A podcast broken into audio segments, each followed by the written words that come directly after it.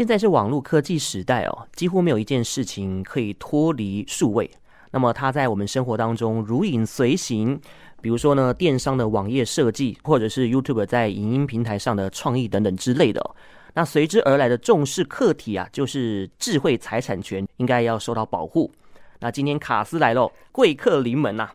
他在商务法律界可是网红级的达人。他是博盛智权管理顾问有限公司的总经理詹丰龙，让我们沾沾他的专业，欢迎詹詹。各位听众，大家好，我是博盛智权管理顾问有限公司的总经理詹丰龙，大家好。大家对于这个智慧财产权，就如同熟悉的陌生人，好像了解一点点，但又不那么懂。那今天就是要帮大家厘清正确的观念哦。首先呢，我想 focus 在生活当中，我觉得生活法律是对大家最有帮助的嘛。是，那很多问长朋友或者是长辈啊，每天都会在脸书上面分享一些资讯哦，比如说短影片的下载、转传，或者是赖上面制作这个长辈图的早安、午安、晚安，是照三餐不定时跟人家请安问好啊啊，这都很常见。有没有什么要特别注意的地方？呃。绝大多数的人都会觉得，哎，智慧财产权我们每天都在听，但好像离我们很远哈。对呀，对，但实际上我要跟各位分享的是，其实跟大家的生活是息息相关的哈。是，就像卢卡斯刚刚讲的，我们每天都在分享的图啊、问安啊等等这些东西，那各位不知道有没有想过这些东西它的来源？直白讲，就是这些东西到底谁制作的？嗯，哦，那当我们在做分享的这个这个同时，啊，实际上我们是不是用了别人的东西？好，比如说我们一早发送这个贴图赖的贴图嘛，每天大家都在用。嗯，这个贴图呢，它一定有一个创作者，好，创作者去把这些可爱的图案创作出来，那上架到这个这个我们可以去下载的这个平台上面。嗯，那各位为什么要花钱买？哦，就是因为这个创作的来源。它其实是可以转换成收入的，对啊。那从这个角度来讲，其实它就会对应到我们所熟悉的财产哦，因为可以换现的这个概念哦，所以实际上呃，智慧财产权跟大家是呃特别特别的有关系哦，只是也许我们平常不是用法律的角度来看。嗯，好，那跟呃各位朋友分享的是，当我们在使用这么多别人创作的东西的时候，其实最基本的第一个观念就是，我们必须尊重所谓的智慧财产权的部分，原创者的智慧结晶，我们要重视它。是是是，所以呢，呃。可能各位可以想想想看，你在这一天当中，呃，用过多少人的这个 智慧财产权？那特别是我们刚刚讲，比如说贴图啦、照片，嗯、甚至我们每天听的音乐，嗯，到家里面哦，你在这个我们看这个有线电视，每一个影片、每一个音乐的片段，其实都是由创作人去创作出来的。是，那最大的呃争议，其实常常在发生在我们怎么去使用它。对，我们到底是合理的使用，还是说有去骗取人家的资源？啊？这个几年前那个韩国有一部电影《失速列车》，我举这个例子好。好，其实很多人《失速列车》不是在电影院里面看的，他是在赖的群组里面拿到连接，有没有？哦，那个赖的群组很多人在群组上面一起看。对，就是说，呃，有人可能从呃网络上的某一个位置哈，他去取得这个我们讲影片的来源，嗯嗯，然后呢，他把这个影片来源的这个连接呢传到这个赖的群。群组里面是，那这个群组有时候三五十个人，有时候一两百个人，嗯，然后大家呢就是不用支付任何的费用，就取得这个连接，然后就去呃看到这一部电影。那这个情况实际上就已经造成我们讲原创作者的这个权利的损害了嘛？对啊，因为我拍电影是希望你们到电影院里面去看，而且是使用者付费，对，而且要买票，对啊，对，但是因为。有一个人做了这个所谓的转传，而且他是未经原来权利人的同意的这个动作，嗯、导致于哎、欸、很多人是可以不花任何的费用就看到这一部片子，嗯、那这个对原创作者来讲其实是很大的伤害。对，那或许各位会考虑到说，哎、欸，这这不是方便大家吗？但是我想给大家一个很很重要的观念，就是创作其实讲直白一点，它是需要资源、需要资金的。嗯，那如果在大家都不愿意付费的情况底下，好的创作不会发生。也就是说，你可能没有办法听到好听的歌，嗯，你可能没有办法听呃看到好看的电影等等，之后就没有优秀的作品诞生了。是，那当然啦，从呃著作权哈，就是呃著作权是智慧财产权当中的其中一种嘛。从著作权的角度，它可能跟大家是最息息相关的。嗯，那么呃，当然我在这边简单然后诚心的呼吁大家要要要重视这一件事，也是其实从长远来看，就是我们的生活能不能更美好，其实来自于很多人愿意把他们的创作，嗯，把他们分享出来。那在合理的条件，我们去支付就是一定的程度的费用，其实这是对他们最好的报酬，也是支持啊。对，就重点还是使用者付费的观念一定要落实哦。是是。是这个最基本的观念，我想主要是这个样子。嗯嗯，对。那再来，当然就是可能各位在生活当中常常会不小心去。呃，其实我们可能因为呃触犯了这个侵害别人著作权的情况而不自知。对，比如说我刚刚讲那个传连接，或许你只是好意要分享给你的朋友，嗯，但其实你没有取得这个原创作者的授权。嗯，那另外就是我觉得比较常碰到的，像我们可能也许在网络上看到一篇很好的文章，对，呃，在 YouTube 里面看到诶很有趣的影片，影片，对，那我们也许想要把它分享给我们周遭的。朋友、嗯，家人等等。那直白讲，如果说未经这个权利人的同意，而你做了这个动作，实际上就已经进入到侵权的这个领域里面了。哦，对，但这可能是大家都不知道的哈。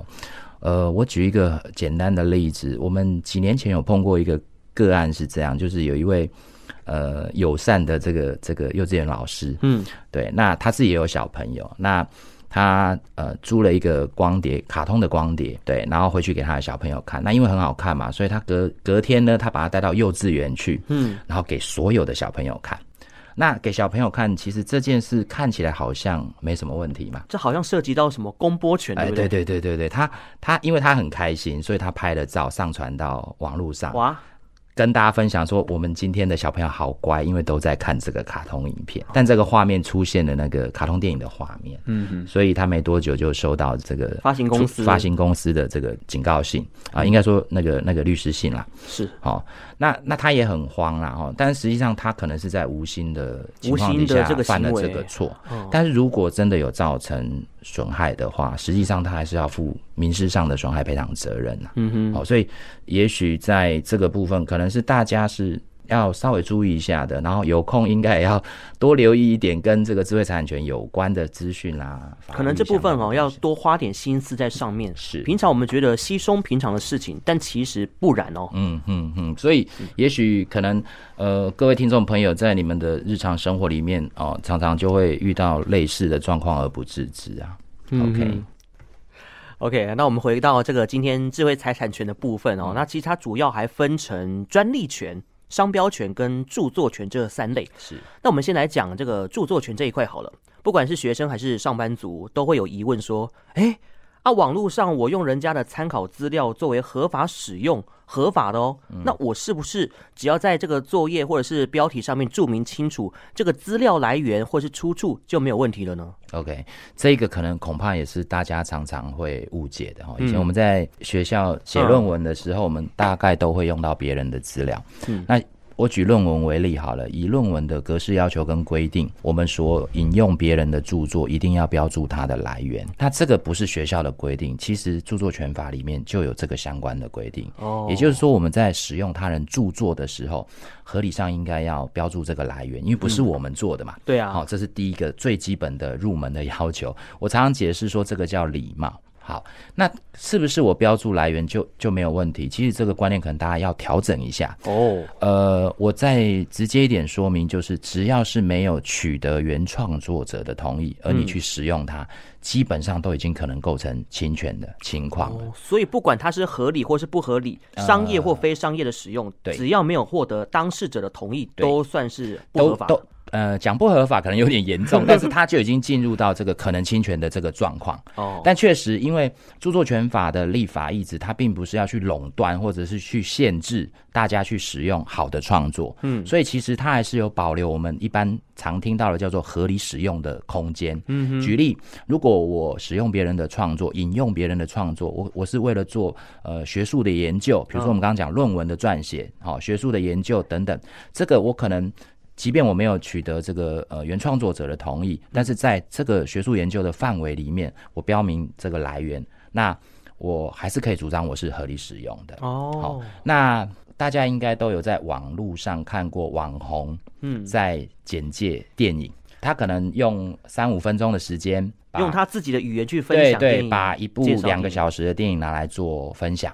那原则上，这个分享如果他只是口述，问题可能是不大的。嗯，但是之前曾经有发生过，就是他在呃描述或者是介绍这部电影的同时，他其实也同时提供了电影的画面。然后你说那个默呃，好，大家就知道了。好，那这个电影的画面，因为很显然是什么被剪辑过的，对，也就是说，各位可以想象一下，两个小时的电影，五分钟讲完，他把它剪成五分钟的片段，嗯，那他怎么去剪？他一定要先取得影片的来源，是，他才有办法去剪成五分钟嘛。嗯，那这个过程呢，其实就会涉及到著作权当中的这个呃著作权人的权利，包含重置权，嗯，跟。这个改作的这个这个部分，好，那既然你做了重置，做了改作，归结到原点，你有没有取得受这个原创作者的同意？一定是没有的。假设没有，嗯，那就是侵权了。那你说好，呃，我把它放到网络上，假设是我的 YouTube 的频道好了，那我没有在里面卖东西哦。也就是说，哎，看起来是没有商业利用，那没有商业利用就一定能够主张合理使用，其实也不尽然。哦，这个问题深一点讨论，就是说，那你既然既然进你的 YouTube 流量，算不算商业的商业利用的结果？哦，这是双方要去沟通、去判别的一个。对对，那我再我再举个例子好了，比如说我们真的在家里的网络上看到某一个。片段或某一首音乐，我们很好听，嗯，我们就把它下载下载来留在我自己的电脑里面。是，那从著作权的角度，其实这个下载我们就叫做重置。嗯，那你也没有得到权利人的同意啊。对啊，它看起来是已经进入到侵权的阶段。嗯，可是呢，在著作权当中，合理使用其实它可以允许你，比如说我就是在家里听。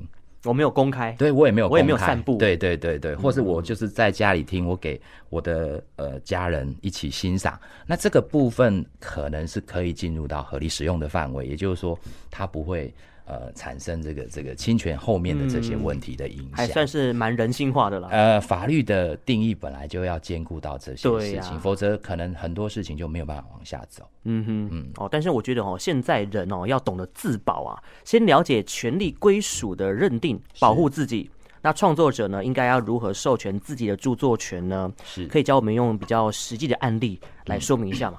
好，其实，在我讲，我分享在职场中的的情况，可能大家就比较有这些都非常实用哦。对对对，比如说你在公司，呃，我们现在很多人在当小编，嗯，假设你是负责一家公司啊，就是他的形象网站啊，或者是他粉丝团内容的的这个经营，那你就是担任这个小编的工作。嗯，那显然你每天都会产出很多的文字内容，嗯，甚至你可能要自己拍摄商品的照片啊，等等。好，那这个问题会发生在这个节点上面。第一个。既然你是在公司工作，你负责也是这个工作，嗯，那么你产出的这个，比如说我今天帮我们的产品写一篇文章，嗯，好，那这个文章其实它是受著作权保护的，那可是这个既然受著作权保护，这著作权到底是谁的？嗯，好，这个可能会跟你的角色有关系。是，一般我们在定义上有这几种，第一种，好，我们就讲你是受雇在这家公司的呃员工。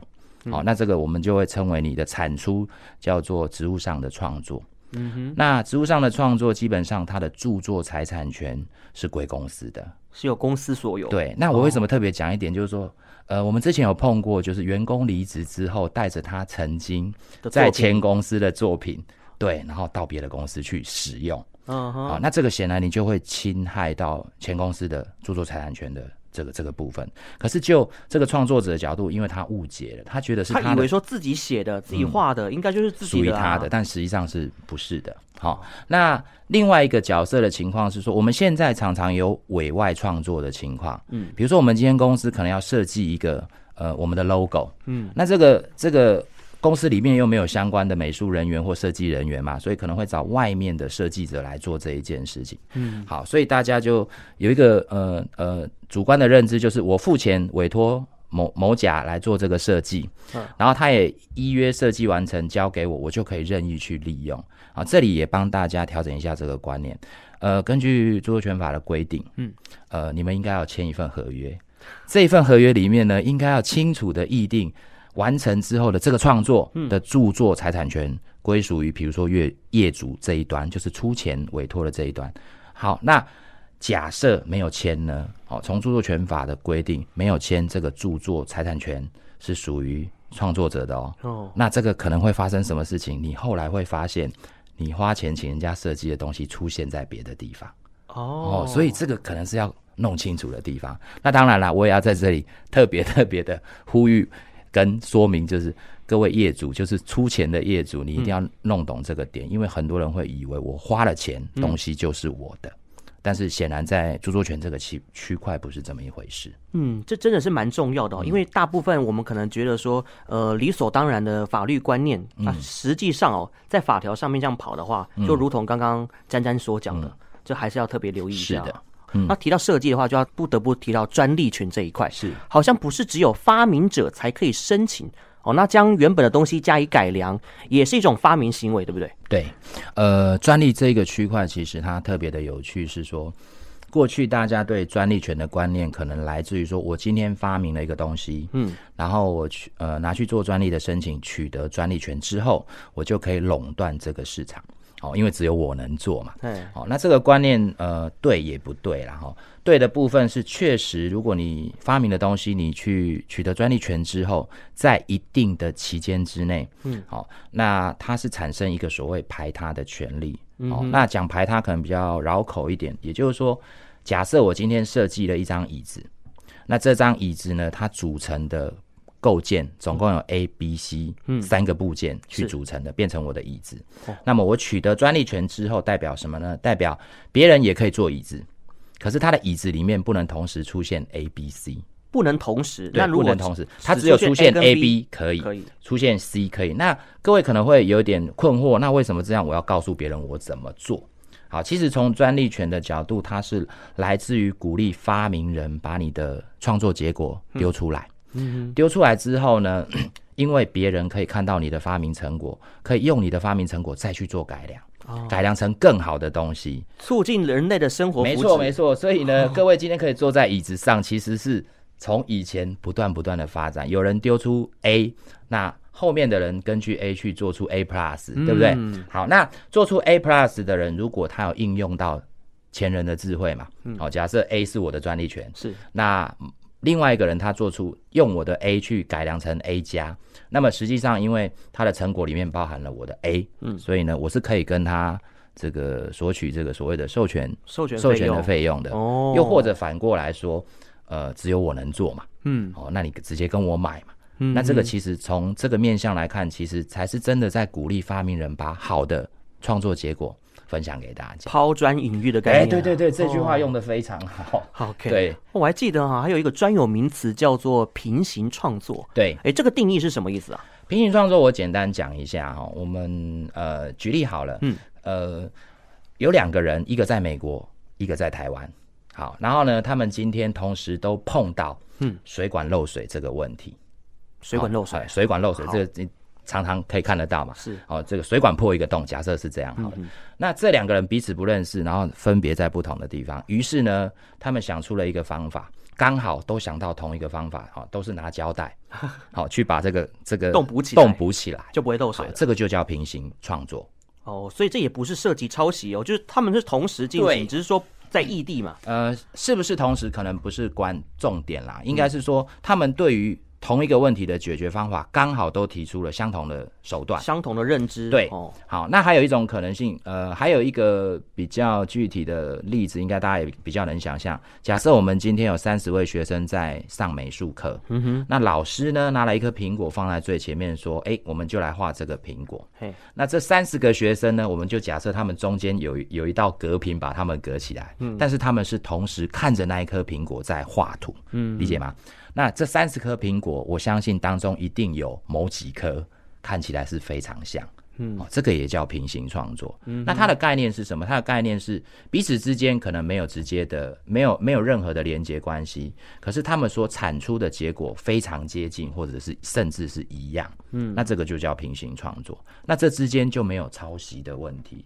或者讲侵权的问题。那这样子的话，问题来了。嗯，那如果说那个先抢先赢的人，他抢去申请专利的话，这样 OK 吗？OK 啊，OK。对啊，那这个时候就要回到专利这个层面来做讨论了。哦，也就是说，你你讲的没有错，因为我们专利的取得在申请的阶段，嗯，它是采先申请主义，嗯，也就是说，相同我们刚刚讲。解决这个问题的技术手段，有其中一个人就是先拿去做专利的申请的。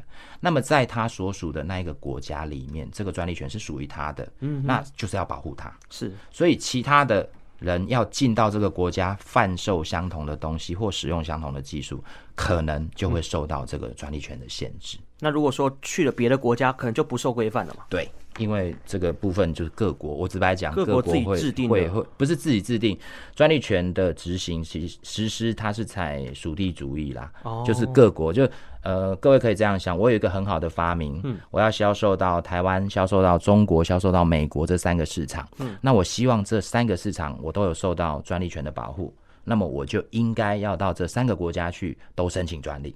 这样就没有问题。对，那假设有一个人看到这个好东西，把它拿去日本做，嗯，在日本生产销售，我在日本我就没有办法主张专利，因为你一开始没有去日本申请。哎、对对对。哦，原来是这样子哦，了解。我今天很谈了很多关于实用上面实物的例子哦。是。好，那听众朋友呢，日后如果有关智慧财产权的疑难杂症，朋友想要透过协助帮忙的，要怎么在网络上搜寻到你们呢？啊，我们有一个自媒体还蛮有趣的，我建议各位听众朋友可以去看看。